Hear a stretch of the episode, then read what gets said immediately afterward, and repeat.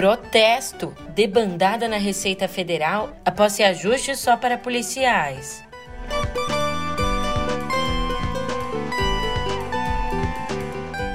E nova pesquisa do Poder Data indica que, no primeiro turno, Lula tem 40% das intenções de voto, enquanto Bolsonaro atinge 30%.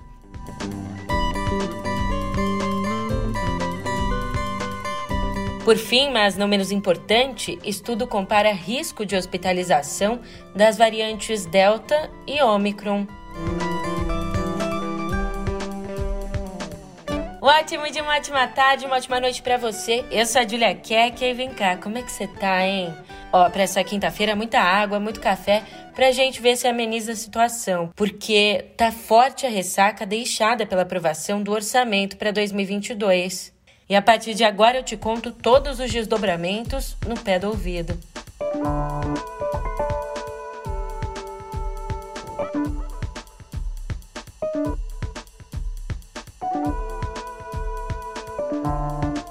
Olha, já chega a 500 o número de funcionários da Receita que entregaram os cargos em todo o país, de acordo com o Sindicato Nacional dos Auditores Fiscais da Receita Federal do Brasil.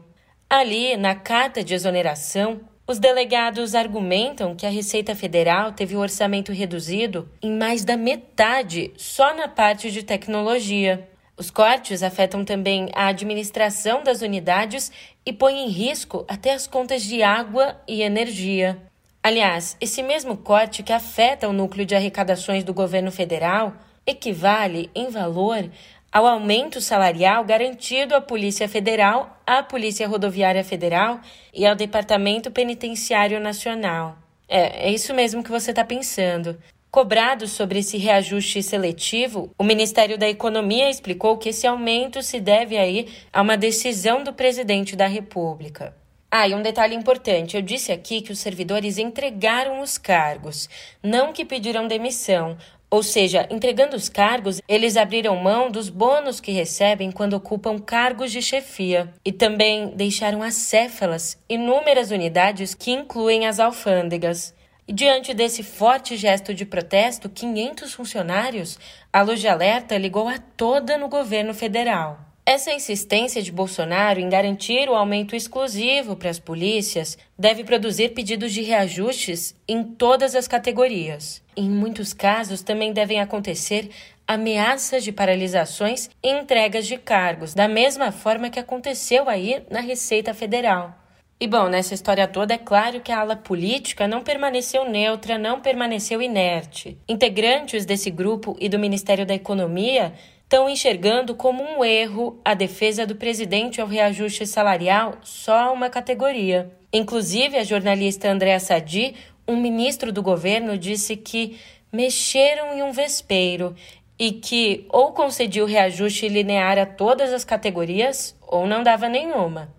Resumo da ópera, então. Esse aumento salarial que deveria ajudar eleitoralmente Bolsonaro acabou virando um abacaxi. Ah, e já que eu falei aqui em eleições, olha, se o primeiro turno delas acontecesse hoje, o ex-presidente Lula alcançaria 40% dos votos, enquanto Bolsonaro atingiria 30%. Quem aponta esse cenário é a nova pesquisa Poder Data também, segundo o levantamento, nessa primeira etapa da votação, Sérgio Moro teria 7% dos votos, seguido aí de Ciro Gomes e João Dória, com 4% cada. Um ponto importante para a gente ressaltar aqui é que a soma total dos votos dos adversários de Lula dá 49%. Ou seja, tá dando aí mais do que os 40% do petista. Então a gente teria sim um segundo turno.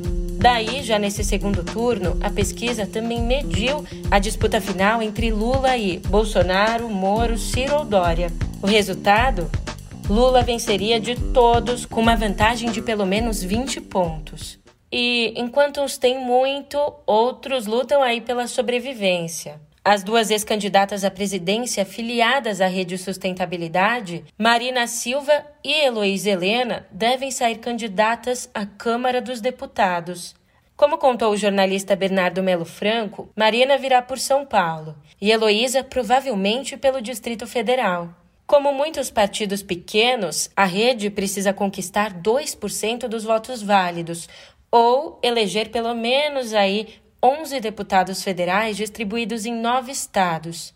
E tudo isso para escapar à cláusula de barreira, sob a pena de ter o espaço de atuação política limitado.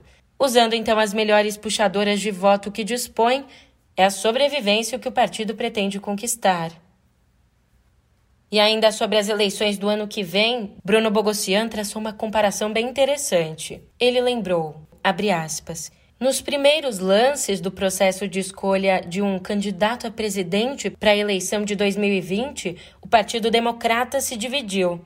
Uma ala queria Bernie Sanders, que conseguia energizar a base dele com uma plataforma de justiça social. Já o campo moderado tentava vender Joe Biden como uma escolha segura, um candidato entediante para enfrentar a insensatez de Donald Trump.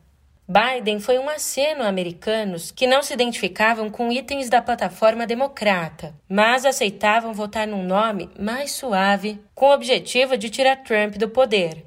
Acontece que Geraldo Alckmin tem o potencial de provocar um efeito Biden na candidatura de Lula em 2022.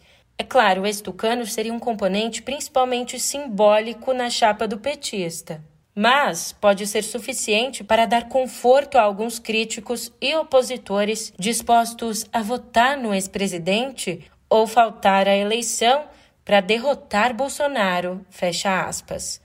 Aliás, trazendo os nomes dos candidatos aqui, a jornalista Mara Luque perguntou a Sérgio Moro se ele toparia participar de um diálogo moderado por ela com Ciro Gomes ali na última edição do programa Segunda Chamada. E olé! Sugerindo aí que só debateria se Ciro adotasse uma postura menos agressiva, Moro escorregou e pulou fora. As suas propostas. Eu queria te convidar para fazer um diálogo com Ciro Gomes, você falando sobre sua proposta e ele a deles. Você topa? Olha, a questão é que a gente está construindo o nosso projeto, a gente está apresentando. Né? O Ciro, primeiro, ele tem que largar essa postura dele ofensiva, agressiva. Não, não, no diálogo, no diálogo eu que faço a mediação é, e não tem, não tem não, eu, eu, me, eu me disponho a apresentar o meu projeto, como eu tenho feito. Ah, e Ciro não ficou quieto, não. No canal dele no YouTube, ele rebateu. O pneu, o pneu sobressalente desse fascismo bandido brasileiro chama-se Sérgio Moro. Eu não tenho disso a menor dúvida. E ele não quer debater comigo por isso, porque eu vou dizer que ele é um corrupto, e se ele acha que, tá, que eu estou sendo agressivo, ele na verdade é um corrupto mentiroso, porque ele querendo aparecer está puxando o Bolsonaro para debater. Ora, se eu sou agressivo, o Bolsonaro é o quê? Francamente, o Sérgio Moro é mesmo é isso, esse bandidão despreparado, é um canalha né, rematado, eu não tenho a menor dúvida.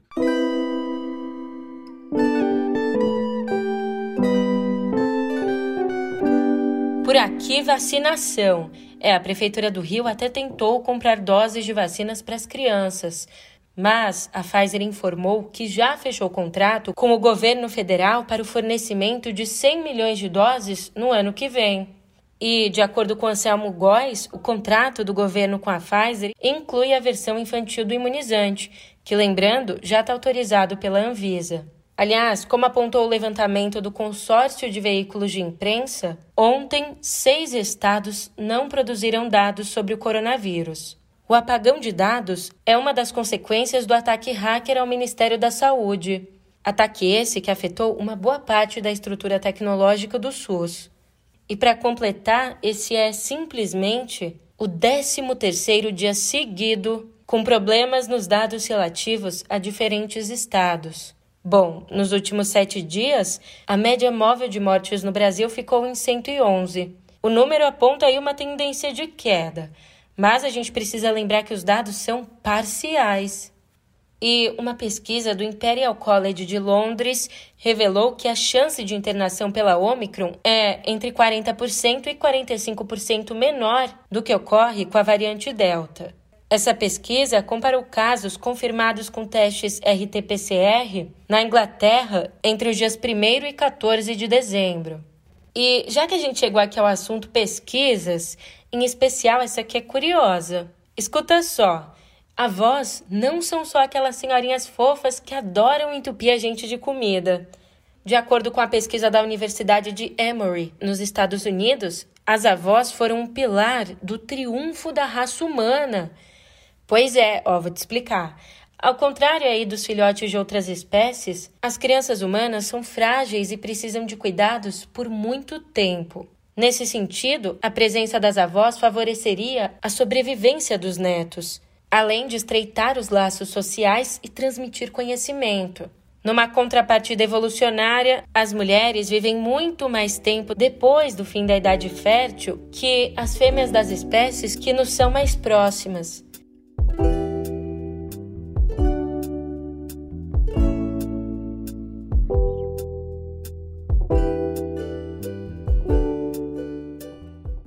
A gente sabe, a gente sabe, você não é o único atrasado, não. A antivéspera de Natal é dia de compras de última hora e também dia de começar a preparar a ceia. Mas quem arranjar um tempinho aí para ir ao cinema vai ter boas opções de estreias com ar europeu. O romance franco-alemão Undine, de Christian Petzold, conta a história de uma historiadora abandonada pelo marido que encontra um novo amor nos braços de um mergulhador. Para você ter uma ideia, a atriz Paula Beer, a protagonista do filme, levou o Urso de Prata no Festival de Berlim e o Prêmio do Cinema Europeu pelo papel título. Já o candidato alemão ao Oscar, O Homem Ideal, de Maria Schrader, é uma comédia romântica de ficção científica sobre uma mulher que compra o homem perfeito, um androide irresistível. E da Inglaterra vem a comédia ácida A Última Noite. Nesse filme, uma família se reúne para comemorar o Natal, mesmo sabendo que uma catástrofe climática vai extinguir a Terra na manhã seguinte. Here's to the lives that we've shared. To our beautiful children. Our beautiful friends. May we rest in peace. Lindo espírito natalino. Agora, das telonas às estantes, uma das mais prolíficas e bem-sucedidas escritoras brasileiras, Ana Maria Machado completa amanhã 80 anos e os comemora fazendo o que faz de melhor: escrever. Dessa vez, não se trata mais de um dos clássicos infanto-juvenis como Bisabia, Bisabel e Raul da Ferrugem Azul. Também não se trata aí dos adultos como Infâmia e Canteiros de Saturno. Dessa vez, trata-se de Rastros e Riscos um livro de memórias que fala da relação de Ana Maria Machado com os leitores. Por exemplo, ali nas páginas do novo livro, a autora coloca pessoas que encontrou pelo caminho da literatura, como o garçom Zé e o menino André, que, a despeito do pouco estudo e vida marcada pela violência, saboreavam a leitura e a discutiam de forma crítica. Bom, tem até a história de um garoto mexicano que em 2003 perguntou a Ana como uma velha de 62 anos que morava no Brasil conseguia saber direitinho o que se passava dentro da cabeça de um menino do México. Pois eu lhe respondo o nome disso? Talento, hermanito.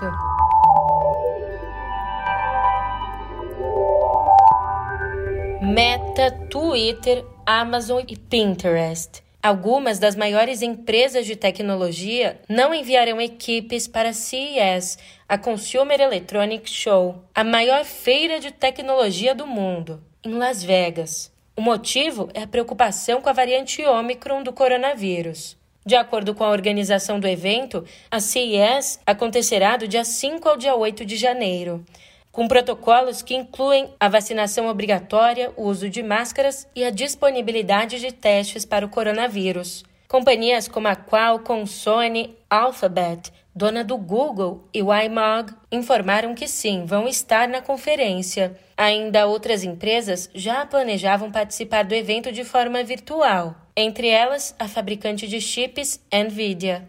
Mais uma notícia: o fundador do OnlyFans, Tim Stokely renunciou ao cargo de CEO depois de passar cinco anos à frente da companhia. É, ali em uma postagem no Instagram, o executivo disse que está avançando para novos desafios. Agora, a diretora de marketing e comunicações do OnlyFans assumirá como CEO da plataforma, enquanto Stokely permanecerá como consultor durante a transição.